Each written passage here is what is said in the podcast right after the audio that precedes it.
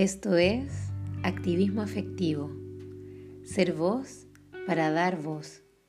Conversaciones con activistas que están creando un nuevo tiempo con profunda afectividad por la vida.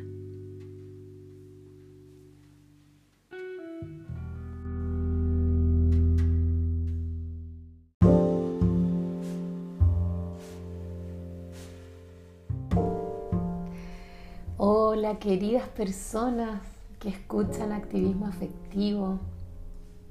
Qué grato poder saludarles y poder sentir esta energía de inicio de el primer episodio de este año 2021. Eh, entonces quiero usar también esa energía para desearles un año maravilloso que venga lleno mucha energía, de plenitud, que haya momentos de profunda alegría, de satisfacción, de goce, de placer, de disfrutar de la vida como sea que venga y que sobre todo se despierte en cada uno de ustedes un poder interior para poder manifestar esa realidad esos deseos o esas ganas que tienen de logros, de concretar planes, cosas y lo que sea que su corazón anhele. Así que abro este episodio con esa energía de año nuevo, de inicio, de hoja en blanco, de lo que sea que genere en cada quien esta posibilidad de comenzar algo nuevo, recomenzar o transformar y la ilusión también que se abre con tener un nuevo tiempo diferente, ¿no? Así que feliz año nuevo para cada ser humano que escucha en el momento que sea, aunque este episodio se escuche en otro tiempo del año. feliz año nuevo también. Eh, necesitamos esa energía. Luego de un año, no sé, tan, tan loco, ¿no? Transformador, demoledor en algunos casos, eh, sorpresivo, inesperado, incierto, pero también que a muchas personas las tomó en un espacio de reinvención que las tiene contentas. Entonces, es un universo de situaciones tan inmenso el que habitó todo el año pasado. Partimos todos con una sensación de inocencia, pero así máxima, celebrando con, con alivio quizás la llegada del 2020. En muchos lugares el 2019 estuvo cargado de sucesos sociales potentes que ya nos tenían ahí, sobre todo acá en Chile, un poco movilizados, medio así, sintiendo una incertidumbre. Entonces, sin duda, 2020 fue un masazo y, y siento que un masazo colectivo, absolutamente es algo mundial y yo creo que a lo largo de muchas conversaciones que hubieron en los episodios que grabamos durante el año, estaba esta sensación de sentirnos parte de algo mucho más grande y que tenía que ver con una comprensión global del momento en que estábamos viviendo. Y eso permitió que también pudiéramos ser un poco más honestos quizás en nuestras formas de ser, de sentir, de comunicar.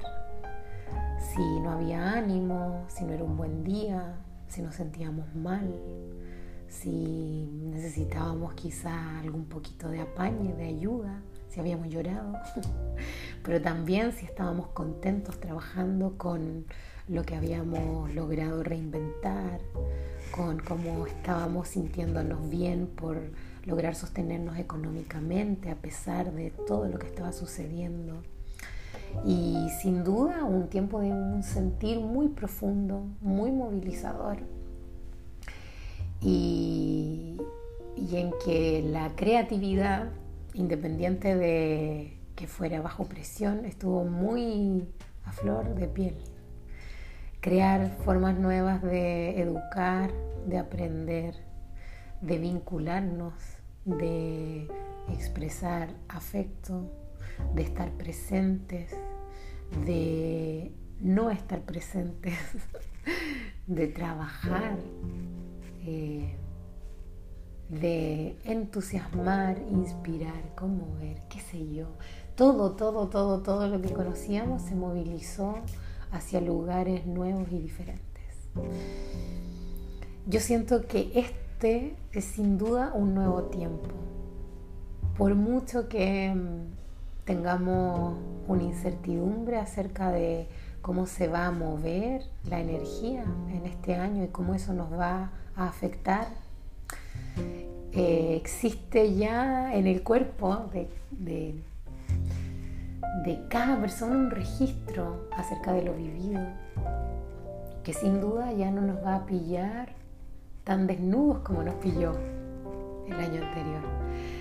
Saber un poco cómo navegar, cómo movernos, cómo nos sentimos saludables dentro de, todo este tiempo, si es que logramos eh, mantenernos invictos ante algún contagio o ante cualquier tipo de enfermedad.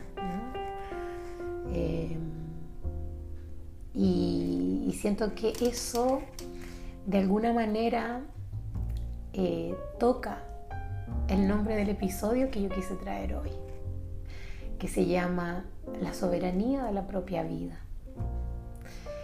Siento que todo esto que vivimos de alguna manera el año anterior o el tiempo anterior, por no poner así una estructura tan de calendario, nos conectó con algo dentro de nosotros que tiene que ver con el sentir, con el actuar, con el pensar.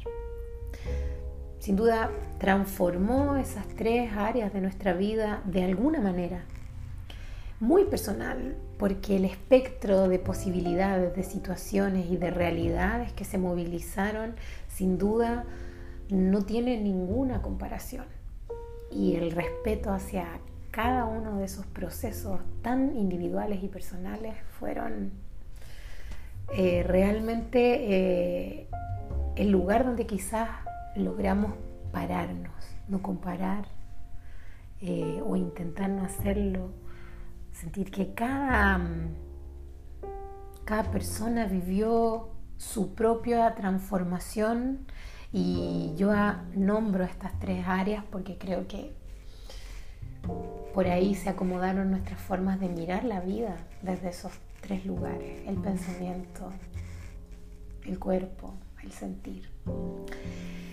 Y un poco de eso a esto de la soberanía luego de habernos mirado, de habernos desestructurado por completo, de que esto haya sido pero una, torre que se derrumbó, em, mirar eso y volver a armar y volver a reconfigurar y reconstruir.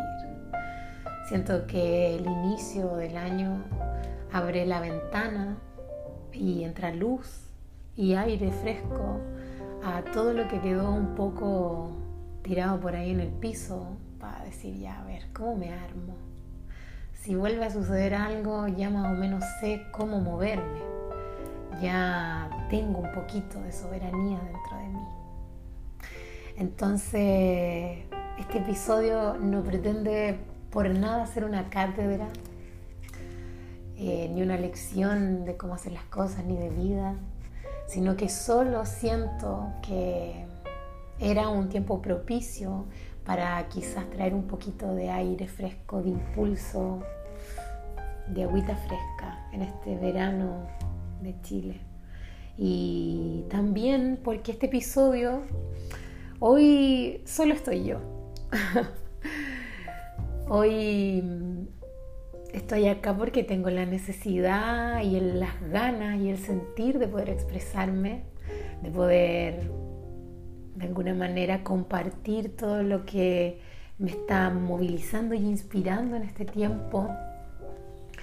Y porque siento que también es una bonita forma, como esa pausa en que yo también veo un poco mi propia soberanía en este espacio desde un lugar muy amoroso, no como desde la soberanía en el lugar, desde un lugar impositivo, sino que bueno, esto que he construido, eh, todas las personas que por este espacio han pasado y que generosamente me han entregado historias para compartir con cada persona que desee escuchar, con este llamado a la afectividad que empecé a poder mirar eh, y por mi propia también capacidad de comunicar.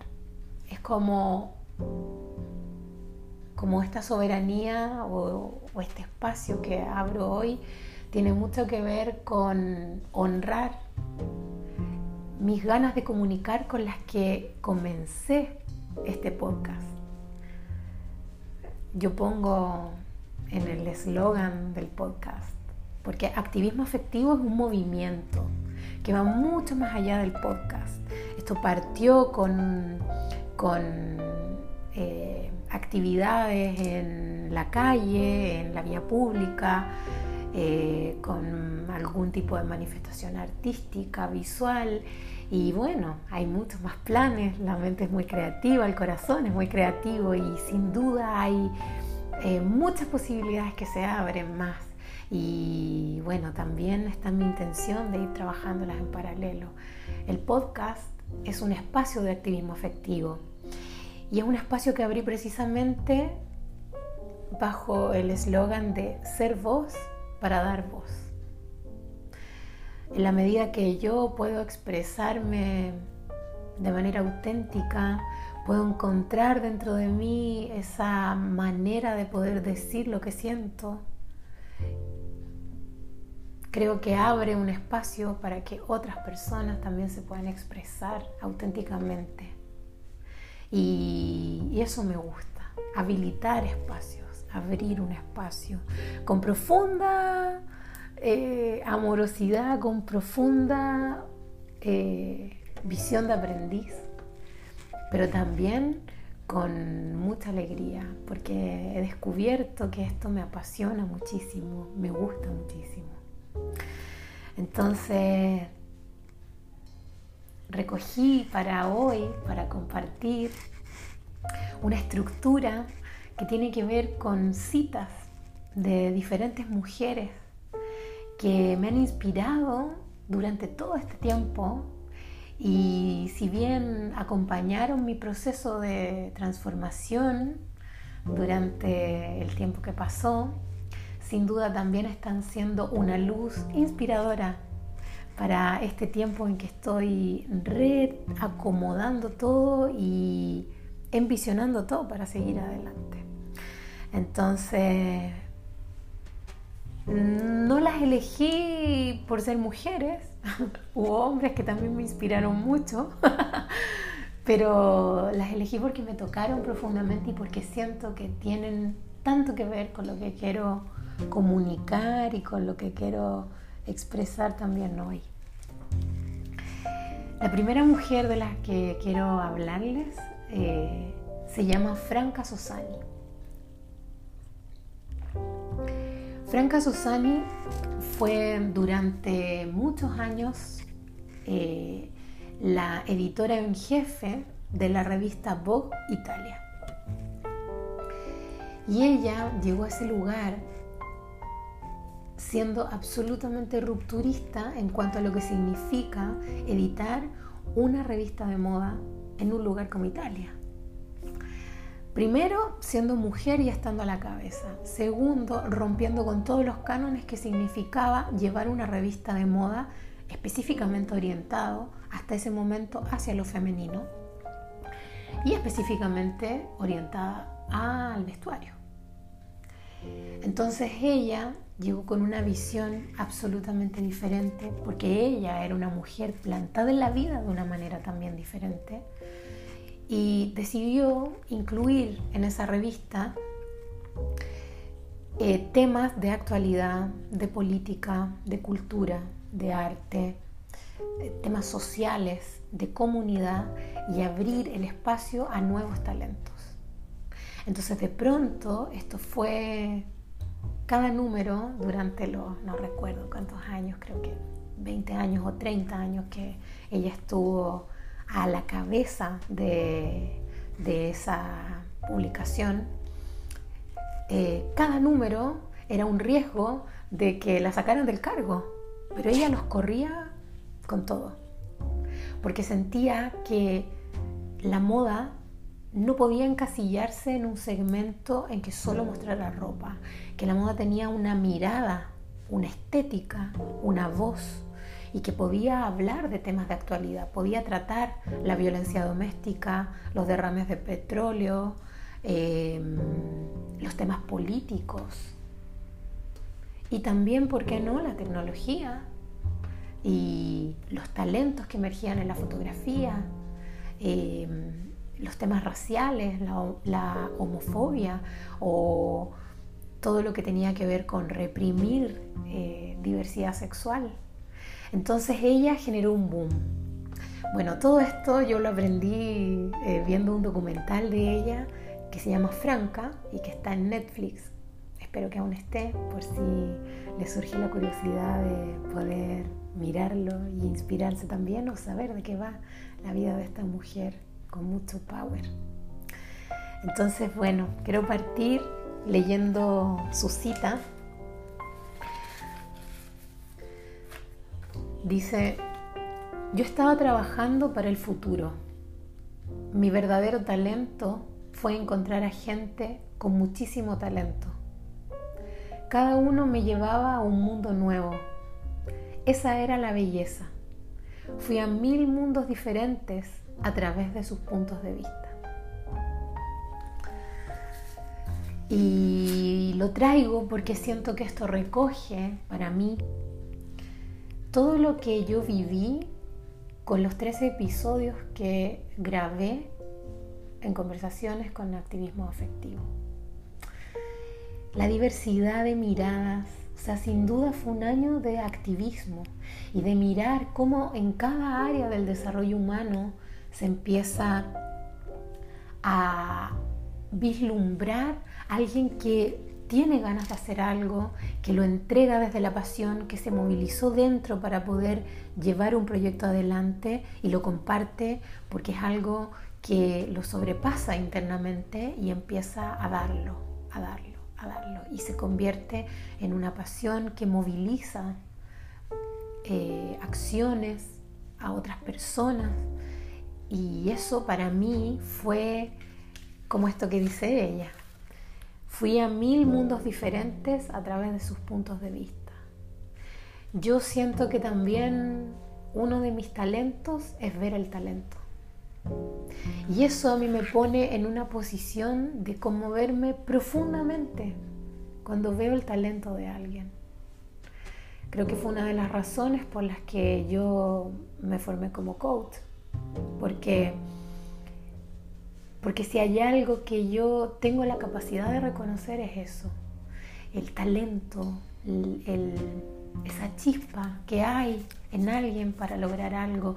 Y no siempre tiene que ver con cosas magníficas, ¿no? O sea, no hablo de una persona talentosa como que cree la vacuna del COVID, no.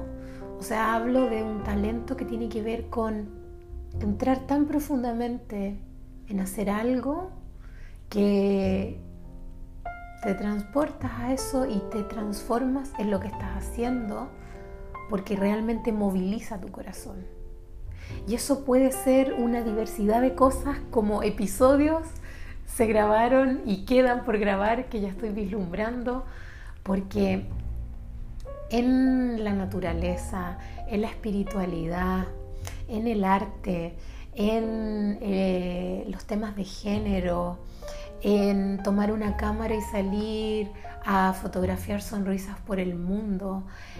o sea, es una diversidad tan inmensa en trabajar con el cuerpo, en promover una forma de alimentación que sea mm, mucho más amable.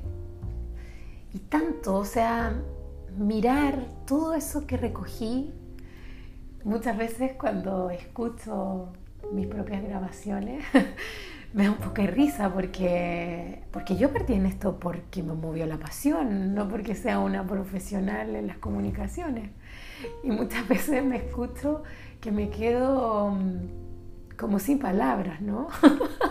Cuando estoy escuchando a, mi, a mis invitados, porque necesito un poco de tiempo para procesar lo que me pasa con lo que me van contando que hacen.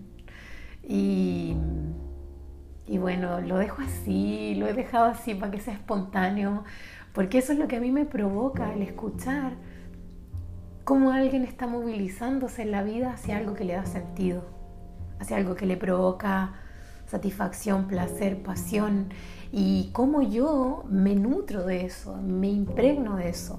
Hablo de mí porque es el sentir que conozco, pero es lo que intento eh, también traspasar a las personas que escuchan en cada episodio, ¿no? Como esa inspiración, esa movilización, eh, ver un gesto en alguien, una forma, y eso moviliza la propia energía y dan ganas, quizás no de hacer lo mismo, pero de hacer algo que también te haga sentir de la misma manera.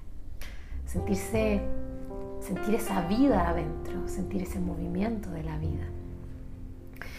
Entonces, sin duda para mí fue un año de activismo. Yo partí con un activismo y eso me llevó a mirar.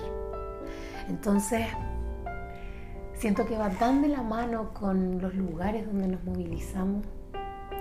Yo tengo la fortuna, y creo que esto también lo he contado antes, de moverme hace mucho tiempo en espacios muy afectivos, de mucha comunidad, de mucha complicidad, de mucho apoyo, compañía, de mucha escucha y de linda comunicación, de lindo encuentros eh, físicos, presenciales. Y creo que sin duda eso me llevó también a mirar y a reconocer de que siempre mi vida ha estado acompañada de esa afectividad desde que nací, ¿no? Por, la fortuna del espacio familiar en el que nací, en el que crecí y, en el que, bueno, he elegido por mí misma también ahora moverme y también he elegido compartir. Siento que esa, ese registro que hay en mi cuerpo, en mi sentir y en mi mente me hace llevar a reconocer espacios y proyectos que tienen esa afectividad que son precisamente los que conecté este año y los que tengo en mente ya y proyectados para poder, poder seguir conectando en este tiempo, en este tiempo nuevo en adelante. Pero ahí me surge reconocerlo. Y de esa misma manera, si yo pongo eh, una mirada en mi talento, en, esto, por ejemplo, que se me da de poder comunicar, de poder expresar o de querer compartir algo efectivo, que, o sea, yo jamás cuando me planteé, no sé, hace ocho años atrás, en qué era bueno, cuáles eran mis talentos, que empecé a pensar en estos temas, quizás antes de también eh, estudiar para ser coach, sino que en ese tiempo estaba en mi profesión, que es el diseño de ambiente, muy ligado a lo estético. Eh, nunca me, me, a imaginar que mi talento podía estar en la afectividad. Y en, en, de qué manera más aún si no era a través de un contacto físico expresar esa afectividad. Entonces todo lo que se ha abierto para mí desde que yo entré en ese talento y de todo este mundo afectivo que se transforma en palabras, en gestos, en una forma de habitar la vida desde lo afectivo, me llevó a reconocerlo en lugares que parecen no tener ninguna afectividad a simple vista, como la revuelta social, que para algunas personas puede ser un espacio de profunda agresividad, pero a mí me trajo la creación de este espacio, no porque yo sintiera que la revuelta social necesitara afectividad, sino al revés la revuelta social a mí me mostró la afectividad y dije, este espacio es profundamente afectivo porque aquí hay cuidado. Y bueno, esa opinión mía puede discrepar con otra y está bien también, eso es parte de lo diverso. Pero siento que en esas ganas de ir a cuidar, de salir a pedir algo que no es solo para mí, sino que es para un grupo y que quizás no es para ahora, sino que es para el futuro, habla de algo que tiene un cuidado afectivo, de quienes cuidaban a los que cuidan y de, bueno, cosas que he comentado también en otros episodios, ¿no? que tiene que ver con la comunidad con sentir que pertenezco a una comunidad y que esa comunidad me hace sentir segura. Una comunidad que puede ser mi grupo familiar inmediato o mis amistades, mi familia un poco más grande, el lugar donde vivo, la comunidad de mi edificio o la comunidad de mi escuela, de mi, de mi barrio.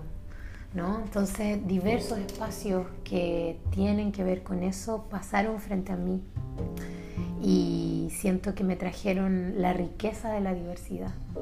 Ante todo eso fue algo extremadamente nutritivo. Cada vez que iba mirando todo esto que sabría me traía algo nuevo en lo que a lo mejor yo había sido resistente porque era ignorante.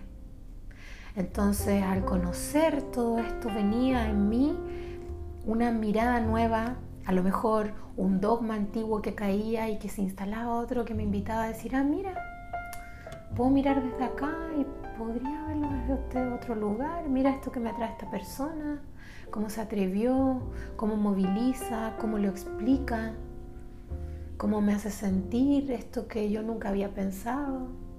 Y, y bueno, eso me hace recordar esa soberanía, ¿no? Eh, la riqueza de la diversidad es una nutrición que cuando nos abrimos a dejar de habitar un punto de vista propio y dejar de defenderlo y quizás solo abrirme a escuchar, eh, se remueven cosas muy profundas adentro. Y, y en base a eso también quiero mm, hablar de esta segunda mujer, traer esta segunda cita. Bueno, voy a tomar, beber un poquito de agua. Estoy grabando esto así de, una vez porque está, estoy inspirada.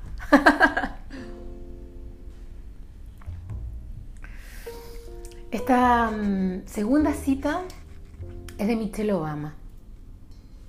Bueno, si hay algo que hice durante el tiempo de, de tener que parar fue consumir mucho material audiovisual.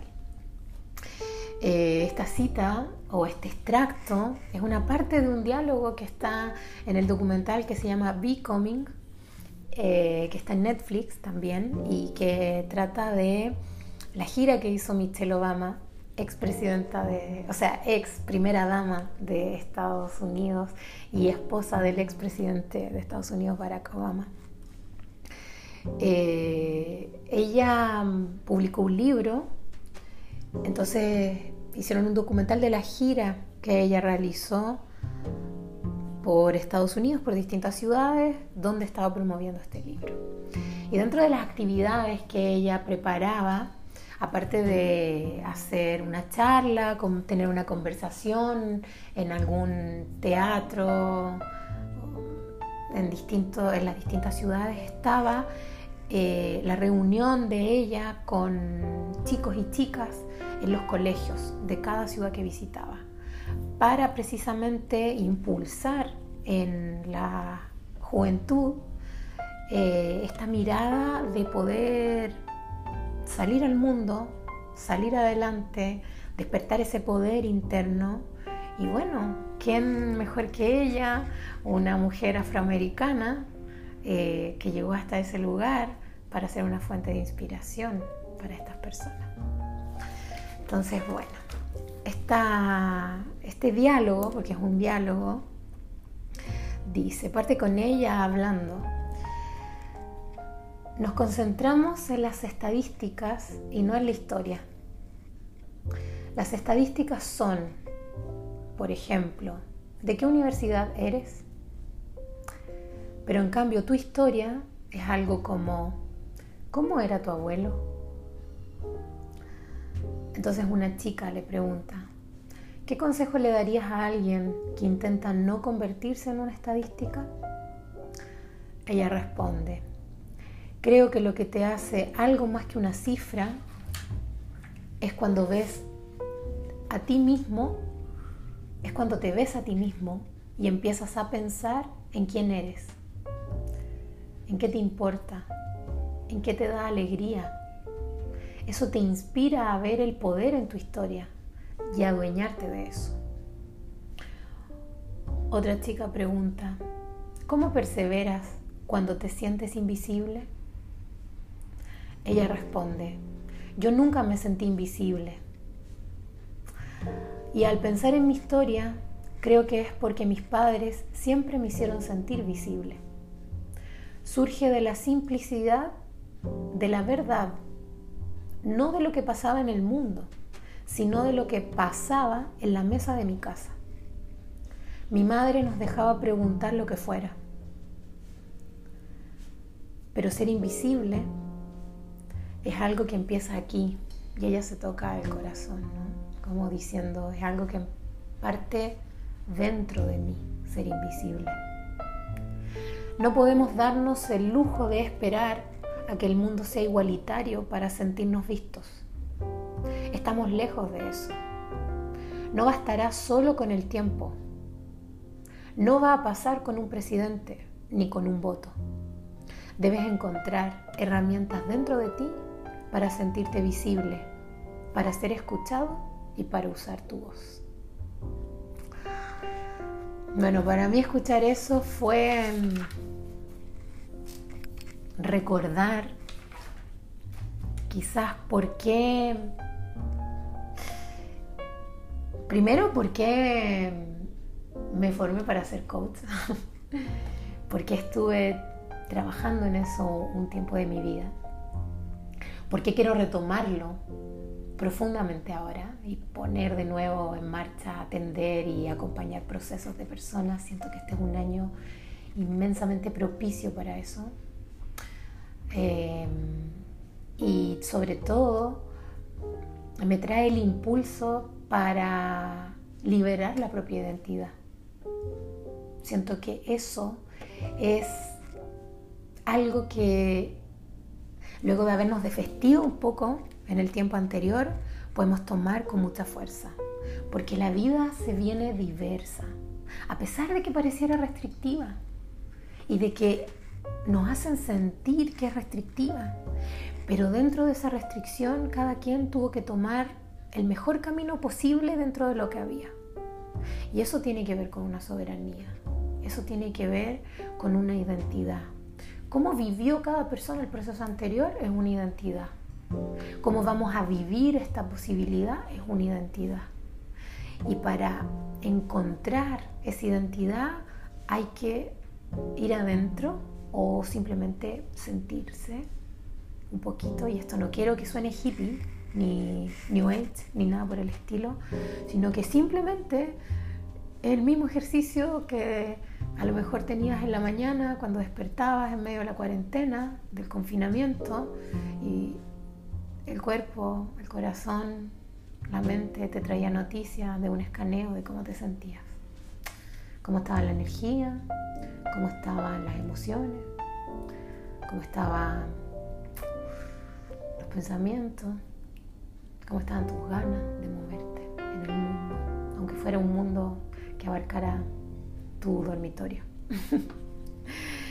Em, siento que esto también trae una fuerza colectiva, es una inspiración para todos los seres humanos en el sentido de que si tomamos esa identidad, si no esperamos a que venga de afuera, si no esperamos a que se redacte una nueva constitución o que se cambie el presidente, sino que partimos así como decidimos en un momento salir todos a la calle y lograr algo con esa fuerza colectiva que hasta el momento parecía grabado a fuego para la eternidad, como es cambiar un proceso constituyente.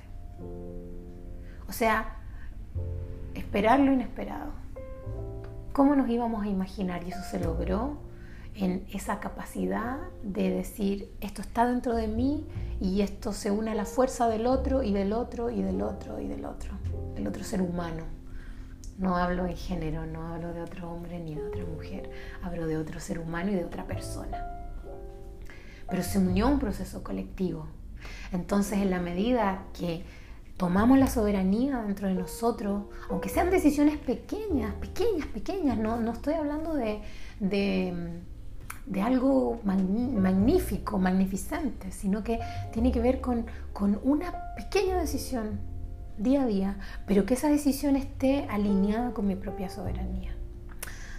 En el episodio anterior, que se llama Renacer de lo masculino, conversé con Adriano Meschi y él eh, dijo una frase muy bonita. Ese episodio está hermoso, yo invito a que lo puedan escuchar, realmente fue una bella conversación. Y, y trajo una cita muy bonita de la astrología védica eh, que está asociada al sol. El sol en la astrología es la identidad, porque es eh, el único planeta que brilla con luz propia, el único astro, ¿no? es la estrella que brilla con luz propia. Y esa cita que él trajo dice, nada puede salir mal cuando yo soy lo que soy porque estoy en coherencia. Mi acción, mi pensamiento y mi emoción, eso genera frutos. Y es nuestra labor despertar en nosotros ese poder. Cuando yo he acompañado procesos de, de poder interior, porque eso es lo que me gusta mucho en mis sesiones de, coaching, despertar el poder interior, despertar la propia soberanía. Eh, creo que una de las partes que más me, me movilizan interiormente y, me siento como agradecida de, trabajar en eso es cuando veo que una persona se vuelve consciente de su propio poder. Y, y puede suceder a través de muchas situaciones diferentes, como una decisión, un acto, algo, algo que lo hace sentir internamente que, que no está a merced de la vida, sino que cuando uno dice donde me mueva la vida, la vida está dentro mío, dentro de cada uno de nosotros. Porque la vida es lo que hace que nuestro cuerpo funcione todo el tiempo, independiente de que nosotros decidamos no seguir en la vida. O sea, como que a veces podemos decir, no, yo no, no estoy en la vida, no sigo en la vida y me quedo, me quedo me quedo quieta, ¿no? Y no soy capaz de movilizarme ni por mi trabajo, ni por mis vínculos emocionales, ni por mi, ni por mí misma. Pero la vida sigue pasando. La vida yo no la puedo detener. La vida está dentro de mí, vibrante. Y, en cada ser. Entonces, esto de de descubrir ese poder interno tiene que ver con esa corriente de vida que es solamente mía, que no es de nadie más, que no le pertenece a nadie más, porque nadie tiene la capacidad de tomar las decisiones como las tomo yo, ni de moverse en la vida como me muevo yo, ni de poder tener la objetividad absoluta de darme un consejo tan certero como para que yo no influya en nada para poder realizarlo porque es imposible ponerse de lleno en los zapatos de otra persona. La empatía no tiene que ver totalmente con eso, tiene que ver con mirar a otro y poder a lo mejor acoger ese sentir o esa realidad. Pero es imposible que uno pueda sentir exactamente lo que otra persona porque no hay no hay cómo vivir y estar de cuerpo presente en la vida de otra persona. Entonces, cuando miramos eso y cuando logramos en algo pequeño tomar ese poder, tomar esa determinación, se siente una satisfacción, yo creo que tanto para la persona que lo lleva a cabo como para quien es testigo, porque, porque hay una transformación visible, de un logro. Y eso empieza a abrir un caminito, un camino que, que en realidad eh, los tiempos son tan personales, ¿no? Puede ser muy rápido, puede ser más pausado, puede traer muchas emociones, pero sin duda trae satisfacción. Y, quizás eso es el sentimiento que deseo compartir hoy. Y bueno, esta última cita. Esta última cita es de una mujer que yo creo que no tiene ni idea, pero me acompañó inmensamente durante todo este tiempo a través de sus videos, de toda la sabiduría que puso a circular en forma gratuita a través de las diversas plataformas de las redes sociales. Eh, ella se llama Constanza Yuneman, es una canalizadora chilena y, y ella es una de las mujeres que más ha promovido esto de la propia soberanía enseñando, transmitiendo, si bien en un espacio muy acogedor y muy afectivo en cada una de las apariciones que ella hace, eh, tiene mucho que ver con no maternar desde un lugar que inhabilita a la persona a movilizarse por sí misma, sino que esa, ese maternar desde dar afecto y fuerza para decir, hey, tú puedes caminar. O sea, aquí hay un espacio calentito donde puedes estar, pero, pero tienes toda la capacidad para salir al mundo. Y mi contención está hecha para que también puedas salir al mundo y autosostenerte, porque tienes esa capacidad. Bueno, ella es una persona con la que me encantaría conversar también en estos episodios, así que lo dejo aquí, lo lanzo para que se vuelva algo concreto. Eh, Constanza mm, dijo estas palabras en un video de, que está en una plataforma que se llama Pulso 1111 y que el creador, el fundador de esa plataforma es José Luis Muñoz, un hombre con quien conversé en el episodio que se llama Expandir el alma una conversación acerca de espiritualidad maravillosa. Esa plataforma también se volvió un lugar de contención muy grande para una cantidad de personas inmensa, no solo acá en Chile, sino que fuera, en otros países también. Y, movilizó también muchos talentos de otras personas que trabajan en la, con la energía eh, en diversos espacios eh, para poder entregar contención en este tiempo. Entonces, por si quieren buscarlo, por ahí está en Facebook, Pulso 1111.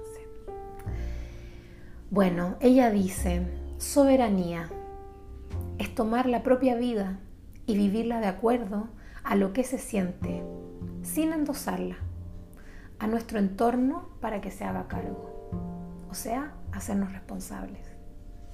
Encontrar la propia sabiduría, no la que dice el mundo, para eso tengo que sentirme, abrirme.